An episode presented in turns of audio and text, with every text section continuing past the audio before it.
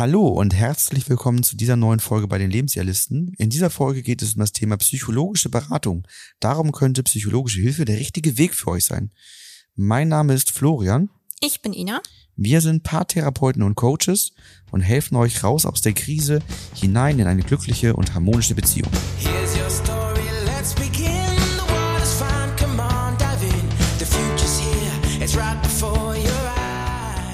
Diese Folge läuft etwas anders ab. Wir haben nämlich eigentlich ja das Thema psychologische Beratung, haben aber festgestellt eben spontan, dass sich das sehr stark mit dem Thema der vorherigen Woche deckt, also mit dem Thema Live-Coaching.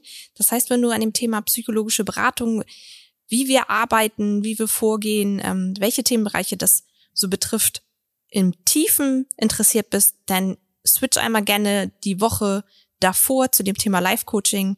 Da gehen wir nochmal genauer drauf ein. Und wir haben gedacht, diese Folge nutzen wir jetzt mal dazu, ein paar praktische Coaching-Beispiele dir hervorzubringen, also dir nochmal ganz praktisch zu zeigen, wie wir arbeiten mit Menschen im Einzelcoaching, wo es ja immer um das Thema psychologische Beratung, Live-Coaching geht und ja, um einfach nochmal so einen anderen Zugang zu finden, wie kann sowas aussehen an praktischen Beispielen. Ich werde das so ein bisschen moderieren, da Florian, also da du ja eigentlich unser Einzelcoaching-Spezialist bist, kommen die Beispiele alle von dir aus dem Coaching. Und ja, wir fangen gleich mal an. Ähm, wir machen das natürlich so, dass wir die Namen selbstverständlich nicht nennen von den Personen, äh, die im Live-Coaching oder äh, in der psychologischen Beratung bei dir waren. Aber wir erklären natürlich so ein bisschen den Hintergrund, was die Problematik war und wie es weitergegangen ist bei den Personen. Ja, wir haben festgestellt, das sind eigentlich alles Synonyme für uns. Ne? Live-Coaching, psychologische Beratung, Einzelcoaching. Ja. Das, das ist irgendwie das Gleiche. Wir haben eben einen bunten Werkzeugkoffer und nutzen das, was gebraucht wird. Es nennt nur jeder anders. Ne? Der eine Mensch, der sucht nach Live-Coaching, der andere nach psychologischer Beratung. Jeder hat da so seinen anderen Fokus. Ähm, findet uns und der Weg ist dann eigentlich der gleiche. Die Beispiele, die bei uns entstehen, die entstehen ja häufig aus Paaren heraus, Mhm. wo einer von beiden ins Einzelcoaching geht, weil er merkt, ein für ihn persönliches Thema belastet die Beziehung.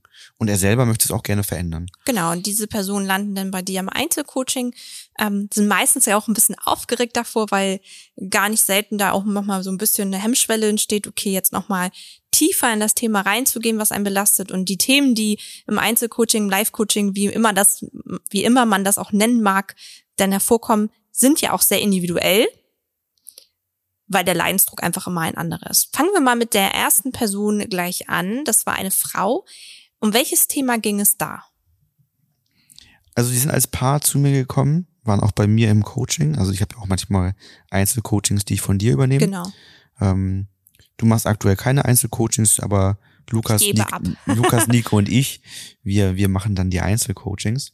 Hier ist das Paar auch bei mir gewesen, waren bei mir, weil sie ist fremdgegangen. Die beiden wollten das auflösen, verarbeiten. Und da geht's natürlich auch immer um die Ursachenfindung. Und ein, eine Baustelle für sie war, ähm, die auch die Beziehung belastet hat, auch jetzt im Zusammenwirken mit den Kindern, dass sie ähm, dazu neigt, zu lügen, um eine Außenwirkung zu erzeugen, Mhm. weil das letztendlich in ihrer Familie so gemacht wird. Sie kennt das so aus der Erziehung heraus.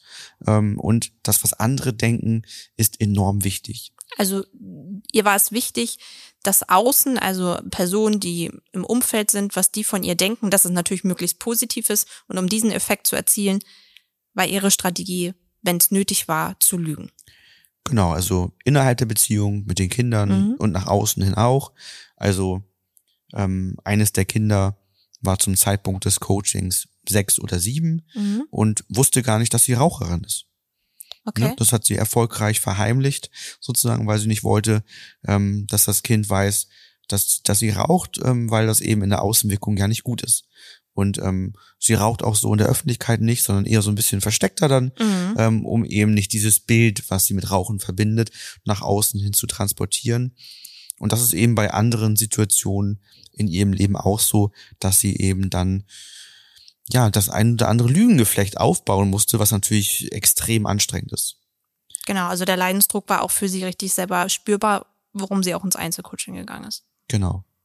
Wir haben dann geschaut, wann war es mal gut, woher kommt das und da die Eltern das ja auch tun, Mhm. ist schon mal sehr schnell klar, dass das in ihrem Leben noch nicht gut war, sondern dass bei ihren Eltern begonnen hat oder vielleicht sogar schon von den Großeltern noch kommt. Und wir sind dann die Zeitlinie so weit zurückgegangen, ähm, bis sie das Gefühl hat, nee, die kennen das noch nicht. Und das war bei den Großeltern so, die kannten das noch nicht. Ähm, das ist da nachher bei den Eltern entstanden und hatte dann verschiedene Ursachen, warum das entstanden ist. Das hatte teilweise äh, mit der Kirche oder mit Schuld zu tun, Mhm. was da eine Rolle spielte, ne? das, ähm, was dann so bei den Großeltern einwirkte und ähm, gehörte dann natürlich auch ähm, teilweise in die Schulzeit äh, bei den bei den Eltern, wo es um Leistung ging und wie man da wirkt und ähm, immer gut genug zu sein. Ähm, teilweise waren es Ängste, ähm, den Großeltern gegenüber dann die Wahrheit zu sagen, ähm, dort entsprechende Konsequenzen zu haben, so dass man da lieber gelogen hat. Und so hat sich das Ganze dann entwickelt und wurde weitergetragen.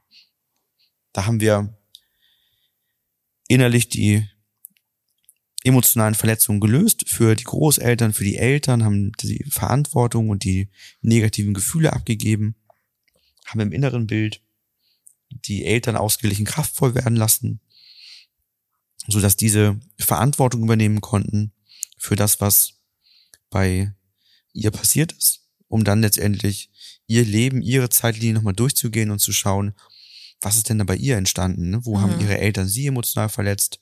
Ähm, wo haben auch vielleicht die Eltern in ihrem Beisein anderen gelogen und sie hat das mitbekommen und das als kleines Kind noch gar nicht verstanden, warum und ihr da sozusagen beigebracht wurde, dass das der Weg ist. Mhm. Das haben wir gelöst, verändert und so weiter, bis sie das dann ins Heute transportieren konnte und dann Dinge auch eben verändern konnte. Ne? Jetzt, jetzt weiß das Kind, dass sie raucht ähm, und so weiter. Ähm, hat das aber auch reduziert, glaube ich. Aber ähm, auch, auch mit dem, mit dem Mann hat sie natürlich jetzt eine ganz andere Basis gefunden, wo die beiden eine ganz neue Ebene in der Beziehung gefunden haben, weil sie jetzt dann beide eben vollkommen ehrlich zueinander sind und Dinge aussprechen, über Dinge sprechen können, nach außen hin nicht dieser Druck da ist, der sich ja auch auf den zweiten Mhm. überträgt.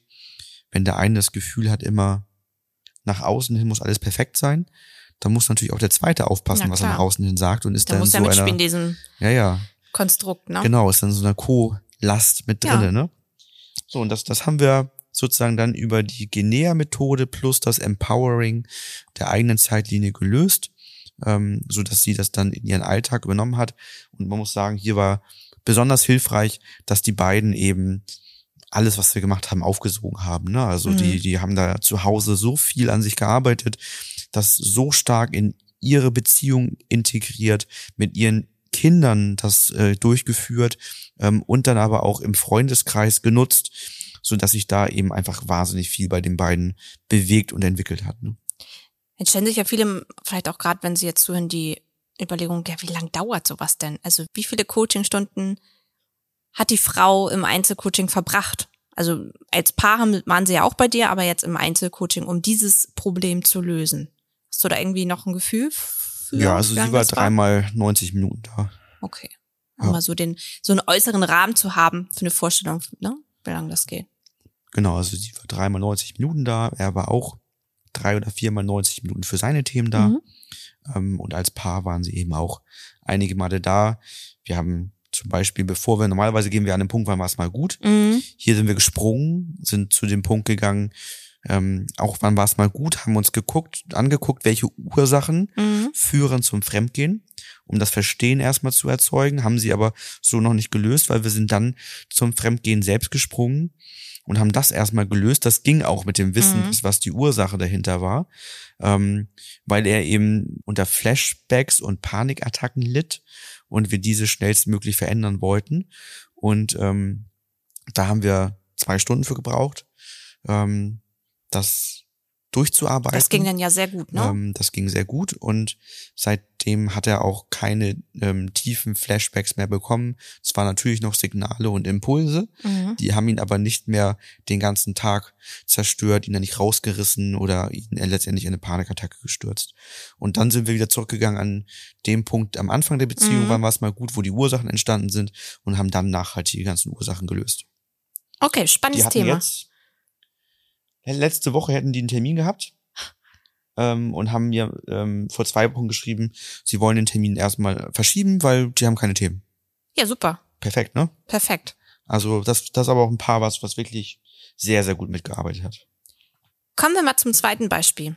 Also wir haben ähm, jetzt nicht bewusst ähm, geschaut, ob das Männer oder Frauen sind. Das ist jetzt vielleicht, ähm, also es ist einfach Zufall, dass es jetzt gerade wieder eine Frau ist Wir haben, aber, wir haben zwei Frauen, zwei Männer gewählt. ah, okay. Ich dachte, wir haben drei Frauen, einen Mann. Okay. Nee. Nee, super, dann sind wir da ja gut aufgebaut. Kommen wir zum zweiten Beispiel. Ein ganz anderes Thema. Um was ging es da bei dieser Frau? Das Thema, was einfach so viele Menschen betrifft, das perfekt sein müssen. Ja. Ähm, Ganz großes Thema im Coaching, ne? Ganz großes Thema im Coaching. Angst machen, Fehler, Angst davor haben, Fehler zu machen, perfekt sein müssen und so weiter in den verschiedensten Lebensbereichen. Welche Ähm. Lebensbereiche waren das ganz praktisch bei der Person? Hier war es jetzt äh, der Haushalt. Ah, okay. Aufräumen, Sauberkeit zu Hause, das war da ganz wichtig. Aber auch andere Lebensbereiche, also Schriftstücke formulieren, Angst, dort Rechtschreibfehler zu machen. Mhm. Also ganz, ganz viele Bereiche, eigentlich alles auch da, wo man wieder was nach außen transportiert. Ähm, Wo jemand So. von außen urteilt, sozusagen, wo. ja, also Ja. so, das ist natürlich zu Hause so, wenn der Mann dann drei Krümel fallen lässt, dann müssen die sofort weggemacht werden. Das macht bei ihr ungute Gefühle, Ja. ähm, wenn das da ist. Ähm, sie konnte nicht entspannt mit ihren Kindern backen und kochen, weil die Kinder natürlich beim Backen und Kochen jetzt nicht genau drauf achten, wo Mhm. was liegt und wo was durch die Gegend fliegt und so weiter. Und ähm, oder es ist eben so, dass ähm, sie kaum spontan, eigentlich gar nicht Menschen einladen kann, Ja. weil natürlich immer mal ein Krümel rumliegt und wenn der Krümel rumliegt, ist es nicht perfekt und man kann keine Leute einladen. Also das ist dann natürlich schon so, dass, dass da viele Limitierungen durch das Perfektsein Ja. müssen entstehen, neben dem Stress, den man empfindet. Ne? Das ist ja auch so ein Thema, dass manche Menschen auch sagen, ich kann nicht schlafen gehen, bevor die Küche aufgeräumt ist. Oder ich kann mich nicht entspannen, bevor hier durchgesaugt ist oder so, ne? Also das sind schon so Sätze, Prägungen, die, die ich auch immer wieder in den Paar-Coachings höre, dass da immer wenn dann Sätze kommen. Und gerade, was einfach, glaube ich, daran liegt, dass das Thema Haushalt immer noch ein, eine frauenbasierte Aufgabe leider ist heutzutage noch viel, ähm, ist auch so ein Frauenthema, ne? Woran Frauen sich messen, ob wie, wie sie da, wie perfekt sie da sind, ne? Was ja spätestens im Moment, wo Kinder dazu kommen, immer neue Dimensionen annimmt. Also ich glaube, wenn man ähm, das erste Mal den Punkt überschritten hat, dass man merkt mit einem Kleinkind, man kann den Anspruch vielleicht nicht mehr halten an Perfektion und Sauberkeit, wie man das vorhatte als, als Pärchen zu Hause, wo zwei Menschen kontrolliert etwas dreckig gemacht haben, verändert sich das nochmal, aber es kann natürlich auch mehr Druck machen, ne? Naja, wir sehen das ja bei unserem Sohn, ne? Also Ja. das, das Zimmer haben wir gestern und vorgestern schön aufgeräumt. Ja. Heute kommt die Oma und sagt, hattet ihr nicht aufgeräumt? Genau. Genau, Wir müssen dein Zimmer das- mal wieder aufräumen. Das ist Hä? eben das Leben mit Kindern. Ne? Also mit zwei Erwachsenen oder einzeln kannst du das wunderbar herstellen und schaffst das mal für einige Stunden oder wenn man Kleinigkeiten macht, auch für Tage oder dauerhaft, Ja. äh, ähm, die Wohnung sauber zu halten, alles aufgeräumt zu haben. Mit Kindern muss man sich da ein Stück weit von verabschieden, außer man will sich den ganzen Tag verrückt machen und nur hinter den Kindern herrennen. Das macht aber doch den Kindern keinen Spaß. Ja, oder man macht Ähm. einfach die Tür zu. also in dem Bereich, wo, wo das Wenn, Kind wenn du perfekt ist, ne? sein müssen Ja. hast und das tief verankert Klar, dann ist, kann ich das dann nicht, kannst ne? du die Tür nicht einfach Ja. zumachen und sagen, ich gucke da nicht hin. Ja. Dann reicht das, dass du innerlich weißt, hinter dieser Tür sieht es nicht gut aus. Ja, Ne, ist die Bombe es. eingeschlagen im doppelten Sinne, ja. Mhm.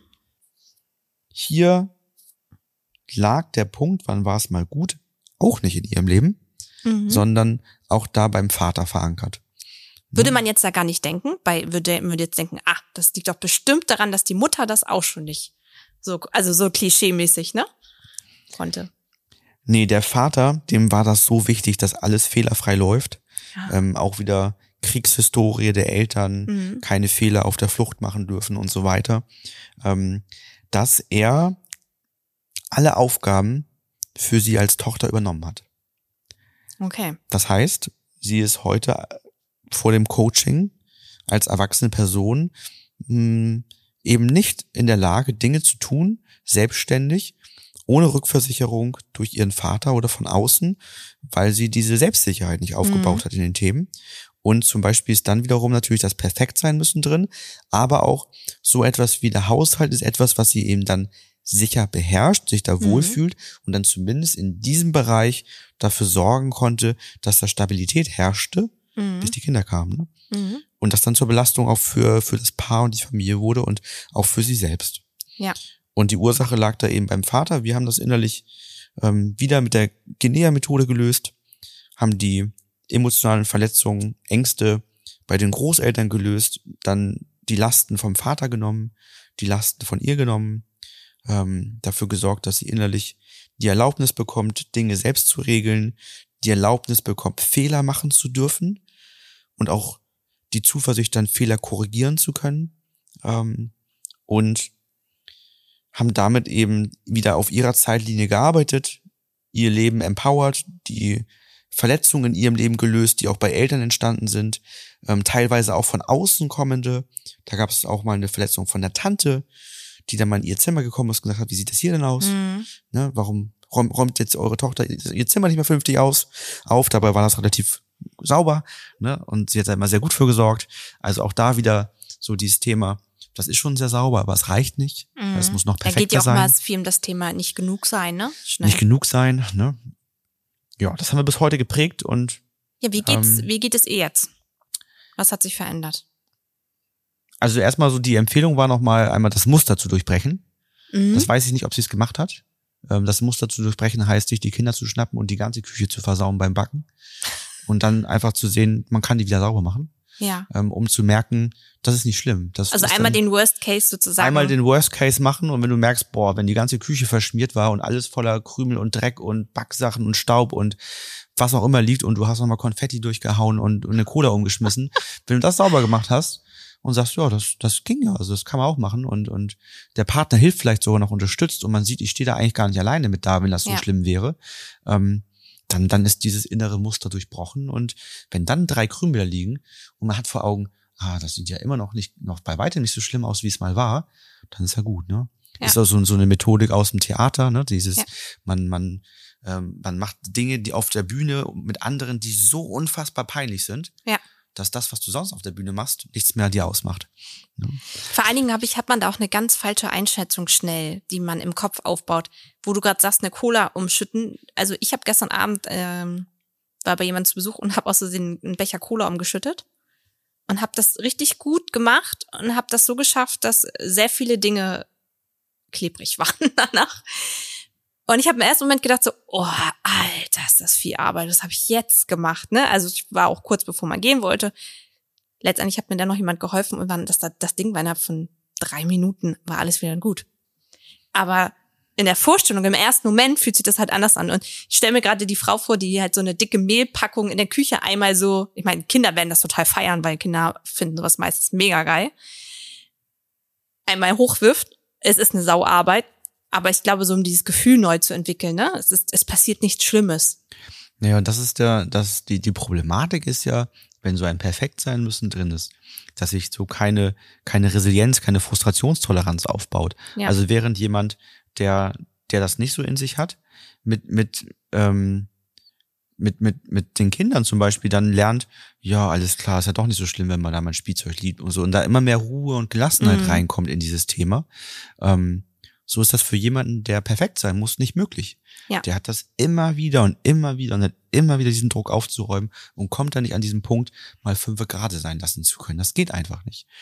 Heute geht's ihr ganz gut.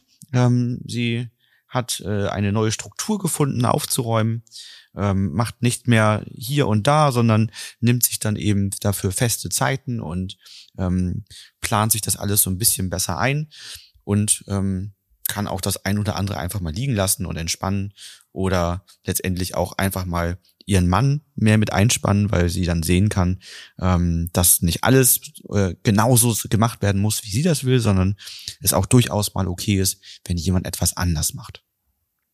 Kommen wir zu dem dritten Fall.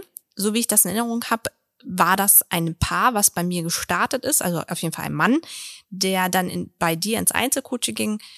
Ich habe mit dem Paar erstmal gearbeitet, wir haben die Verletzungen aufgelöst. Ähm, während des Vorgangs der Verletzung auflösen sind wir halt auf ein Muster gestoßen, was ja sich klar gezeigt hat, was immer wieder Themen bei den beiden gemacht hat, ein Päckchen, was er mit reingebracht hat in die Beziehung. Und ja, am Anfang war die Person noch nicht dem Einzelcoaching so offen. Ich hatte das schon mal ein bisschen drüber erzählt, äh, gesagt, wie das vorging wäre und so weiter. Aber ich lasse die Leute dann auch erstmal wieder in Ruhe und sage immer, kannst du ja drüber nachdenken, ob das vielleicht ein Weg wäre. Und das war ganz spannend, weil die Person dann ähm, beim übernächsten Coaching-Termin dann auf mich zukam und sagte, ja, ich würde das doch nochmal gern angehen und äh, würde da gern mit deinem Mann einen Termin vereinbaren. Die Person ist dann bei dir gelandet. Um welches Thema ging es nochmal? Das Thema hier ist, ähm, dass er sehr, sehr konkrete Vorstellungen davon hat, wie etwas ablaufen muss.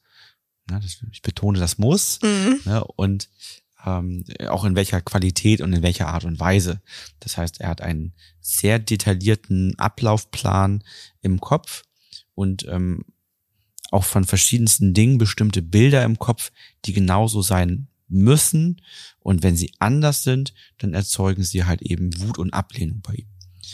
Und das haben wir uns angeschaut, woher kommt das? Dann dauert natürlich so seinen Moment auch, bis Mhm. man da gelandet ist. Denn so das erste war, der erste Punkt, der so da war, ist, dass er ähm, immer weniger mit Freunden verbringt, immer weniger so auf Feiern geht oder, oder rausgeht, sich mit Menschen trifft und so weiter, also immer mehr sich zurückzieht. Mhm. Das war auch, lag unter anderem auch nämlich daran, dass er am liebsten in seiner kleinen, heilen Welt Zeit verbringt und da eben nicht so raus will, weil er sich da unsicher fühlt und andere eben nicht seine, ähm, seinen Vorstellungen dann entsprechen. Ob das nun in Form von Toleranz ist, Mhm. ob das so ist, dass mal in einer Runde ähm, mit Freunden draußen ein Bekannter sich einen Joint angezündet hat und Mhm. er völlig aus der Haut gefahren ist Mhm. ähm, und dann geht, weil das aus seiner Sicht so nötig gewesen wäre, dass derjenige fragt, ob das für die anderen in der Runde Mhm. okay ist, wenn er sich da war nun draußen, aber wenn er dass, dass er Mhm. sich da einen Joint anzie- äh, anzündet, weil er sagt, er hat eine null Drogentoleranz, das ist verboten und er will das nicht und Mhm. möchte nicht danach riechen und auch nicht, dass das neben ihm gemacht wird. Ja. Und ähm, dann ist es eben nicht so, dass er dann sagt, Mensch, ich macht ein ungutes Gefühl, ne, würdest du es ausmachen oder Mhm. so, ne? Ähm, wäre schön gewesen, hättest du es angesprochen. Oder sagt, Mensch, dann gehe ich mal, zieh mich mal kurz zurück, guck mal, ob ich mit irgendwem woanders rede oder sowas, Mhm. sondern das macht bei ihm eben eine extreme Wut, er kann da nicht bleiben und muss dann gehen und wird dann auch eben unangenehm den Menschen gegenüber. Ne? Und das hat er auch zu Hause mit den Kindern zum Beispiel, ne, dass wenn er nach Hause kommt und die äh, Tochter im pubertierenden Alter ist dann im Zimmer drin, dass er die Tür aufmacht und wütend ist, dass sie nicht Zeit mit den Eltern verbringt, sondern in ihrem Zimmer ist, weil sein Bild doch wäre, dass sie Zeit mit den Eltern verbringen müsste und so weiter. Und natürlich auch ganz andere Aspekte, ne, dass, dass er zu seiner Frau sagt, wenn, wenn sie sich kleidet, manchmal sagt er, du siehst heute unmöglich aus. Mhm. Ne? Weil er sagt, das, das ist für ihn geht das gar nicht, wie sie sich anzieht. Mhm. Ne? Und findet da dann eben auch keine wertschätzenden Worte. Das hat natürlich immer wieder zu Verletzungen geführt im Umfeld, die natürlich auch negative Konsequenzen für ihn hatten. Ne? Genau, also auch für ihn selber natürlich Genau. durch, durch ähm, Abgrenzung, Distanz, weniger soziale Kontakte, ähm, ja, viele, viele Punkte, die da schwierig waren, schwer schlafen, Mhm. Ne? Ähm, also das sind so viele Dinge, die zusammengekommen sind. Das haben wir uns auf den verschiedenen Ebenen angeguckt. Wir haben einiges auf den oberen Ebenen uns angeschaut, wie er damit praktisch umgehen kann und haben letztendlich auf der Systemgesetzebene geschaut, wann war es mal gut. Das war bei ihm in der Kindheit. In der Kindheit gab es verschiedene emotionale Verletzungen mit den Eltern und im Umfeld. Ähm, aufgrund dessen er dann dieses ähm, heile Weltmodell aufgebaut hat und dieses äh, nur da reinlassen, was dann eben für ihn gut ist, äh, mit klaren Vorstellungen, Kontrolle über Dinge zu haben ähm, und dann ist das eben gut für ihn. Das haben wir mit seinen Eltern im innerlichen Bild gelöst. Die haben Verantwortung übernommen, sodass da die verletzten Gefühle gegangen sind. Und ähm, hier war es aber vor allen Dingen auch ganz viel praktisches Umsetzen, Mhm. ähm, neue Glaubenssätze zu finden, die wir dann eben, als wir die Ursache gelöst hatten, innerlich auch implementieren konnten. Ähm, aber auch ganz einfache praktische Dinge, auf die er bisher nicht gekommen ist, weil es eben auch nicht in seiner Erziehung und in, in seinem Umfeld so stattfindet, ähm, einfach mal zu fragen, ähm, zum Beispiel die Tochter, wie geht's dir? Wie fühlst du dich? Wie möchtest du das denn gerne machen? Wie stellst du dir das vor? Also einfach sozusagen, ich habe da eine Vorstellung, du hast eine Vorstellung, wie ist die denn? Lass uns mal gucken, ob wir die verbinden können, sondern immer von seiner Vorstellung ausgegangen ist. Also weg von der Konfrontation. des, des negativen Gefühls, was er schnell hatte. Ja, auch weg Mhm. davon, dass er eben sich abschließend Gedanken darum macht, wie etwas sein muss und davon ausgeht, dass andere den Weg gehen müssen, Mhm. hinzu, naja, ich hab, wir haben ja eine Vorstellung, wir wollen irgendwie heute vielleicht an den Strand fahren und das essen und dann einfach die Tochter zu fragen, wie, wie wäre denn dein Wunsch, wie würdest du es denn machen oder Mhm. ähm, was, was hast du denn für eine Vorstellung, was wir am Wochenende mal machen könnten? Magst du dich einbringen, ne? Oder Mhm. wie, wie fühlst du dich bei dem und dem Thema, ne? Also, oder zu sagen, Mensch, mein, mein Bedürfnis wäre, dass du mehr Zeit mit uns verbringst, wie ist es mit deinen Bedürfnissen? Ne? Mhm. Warum, warum magst du es gerade nicht? Ne? Also können wir als Eltern irgendwas tun, lernen, verändern, damit du als, als Kind mehr Lust hast, Zeit mit uns zu verbringen, ne? Oder so einfach in den, in den Austausch zu, zu gehen, kommunikativ. Ähm, das ging eben aus diesem Tunnelblick nicht mehr, ne? aus dieser Brille, die da war, diesem Tunnelblick fokussiert auf, ich muss in meiner kleinen, heilen Welt bleiben, Mhm. ansonsten wird es mir wahrscheinlich schlecht gehen. Und dadurch, dass wir eben die Ursache gelöst haben, ist er freier dafür geworden, ähm, sich zu fragen, kann es auch anders sein, kann es auch anders gehen und eben auch andere mit einzubinden. Sehr spannend. Kommen wir zu der letzten Person. Ja, nehmen wir das letzte Beispiel noch, auch Genau. wieder ein Mann, ähm, Paarcoaching bei mir. Genau, das war bei Ähm, dir. Ich erinnere nicht mehr schon lange her, ob sie fremd gegangen ist oder ob sie nur ähm, geplant hatte, fremd zu gehen und das vorher aufgeflogen ist. Das erinnere ich nicht mehr ganz genau. Ähm, dazu habe ich auch einfach zu viele Paare, wo Fremdgehen eine Rolle das geht spielt. mir auch immer. Also das ist Ähm, gar nicht so leicht, gerade wenn es lange jetzt auch schon her Ja, ist. das, das ist ein Paar, was wirklich schon länger her ist. Wo aber das Einzelcoaching bei ihm sehr präsent war. Ähm, die waren schon sehr lange Zeit zusammen und ähm, er war sehr, sehr eifersüchtig und die Eifersucht, die ging auch sehr stark in Richtung Kontrolle, also Handy kontrollieren, Hm. ähm, andere Dinge kontrollieren, also ähm, Fragen stellen, Tagebücher lesen, Oh, all okay. solche Sachen. Ne? Also sehr, Ja. sehr intensiv Sehr alles kontrolliert Auch, ja. ähm, aus der sehr, sehr starken Eifersucht heraus. Und um im Paarcoaching weiterzukommen und auch emotionale Verletzungen bei ihr lösen zu können, die eben durch diese Kontrolle entstanden sind, wurde gebraucht, dass sich seine Eifersucht verändert. Mhm. Wir sind ins Einzelcoaching gegangen. Mm, Wir hatten zusammen, ähm, damals haben wir noch lange Termine gemacht, zwei Termine, a drei Stunden. So lange ist das schon her, ne? Ja. Wahnsinn. Da waren das, wenn das drei Stunden Termine waren das. Heute würden wir drei mal zwei Stunden machen. Ja. Mm, Und in den zwei mal drei Stunden haben wir dann die Eifersucht gelöst. Auch da haben wir gesucht, ähm, den Punkt, wann war es mal gut.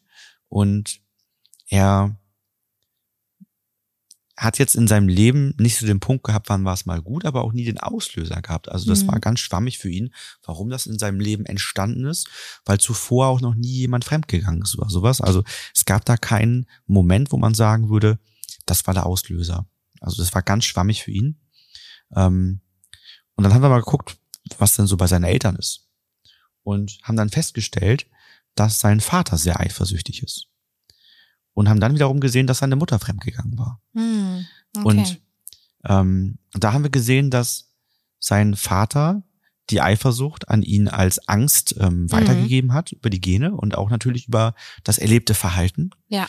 Ähm, und äh, das ist etwas, was unser Organismus macht, um sich zu schützen natürlich. Ne? Mhm. Also ähm, wenn das für jemanden sehr traumatisch ist, dieses Erlebnis, wie hier dieses, dieses Fremdgehen zum Beispiel, weil das ähm, sich existenziell bedrohlich anfühlt, dann macht es für unseren Organismus ja nur Sinn, das an die nächste Generation weiterzugeben, um sich davor zu schützen. also dieses Gefühl weiterzugeben, Achtung, ähm, aufpassen, Genau. wie deine Partnerin sich verhält, damit du nicht das auch erlebst. Oder in die Lage kommst, ne? Richtig, genau. Um eben nicht so stark emotional verletzt zu werden, weil da sind wir ja im, im Systemgesetz 1, Ausschluss. Ja. Ne? Und in diesem Ausschluss, das ist natürlich das stärkste wirkende Systemgesetz, ist für uns gefühlt existenziell am bedrohlichsten. Mhm. Ne, Vor 10.000 Jahren hätte das den Tod bedeuten können, aus einer Ja. Gruppe ausgeschlossen zu werden.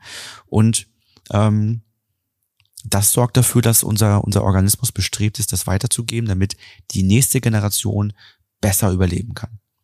Hier ist es hinterlich für die Beziehung und für ihn und für sein Leben. Ähm, deswegen wollen wir das ganz gerne verändern. Ähm, wir haben im inneren Bild seinen Vater ausgeglichen kraftvoll gemacht. Seine Mutter hat Verantwortung beim Vater fürs Fremdgehen übernommen, ähm, sodass sein Vater die Eifersucht auflösen konnte. Und der konnte dann diese Eifersucht als Last von ihm als Sohn wieder zurücknehmen.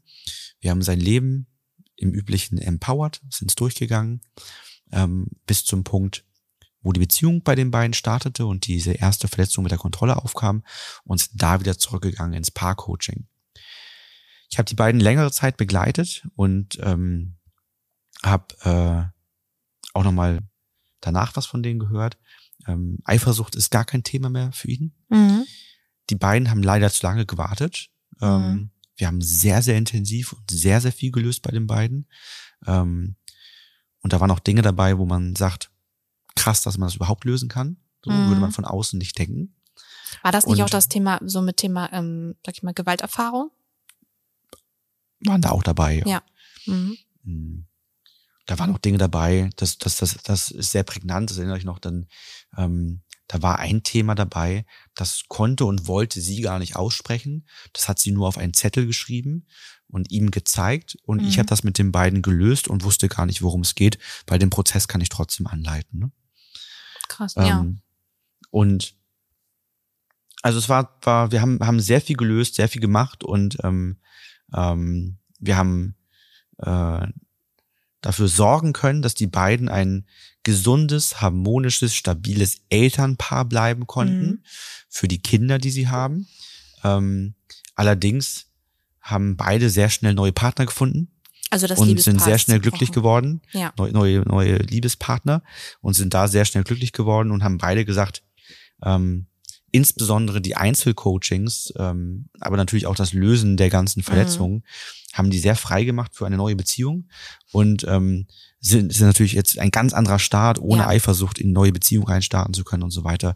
Ich muss einfach sagen, hier hat sich über zwei Jahrzehnte einfach so viel angestaut Mhm. und so viel passiert, dass einfach die Energie rausgegangen ist und ähm, ja, die hätten einfach 10, 15 Jahre früher da sein müssen. Mhm. Was lange ist, der Durchschnitt, ähm, muss Sieben man sagen, ist so Jahre. fünf bis sieben Jahre Ja. hätten die früher da sein dürfen, um ihre Themen zu klären. Ne? Mhm.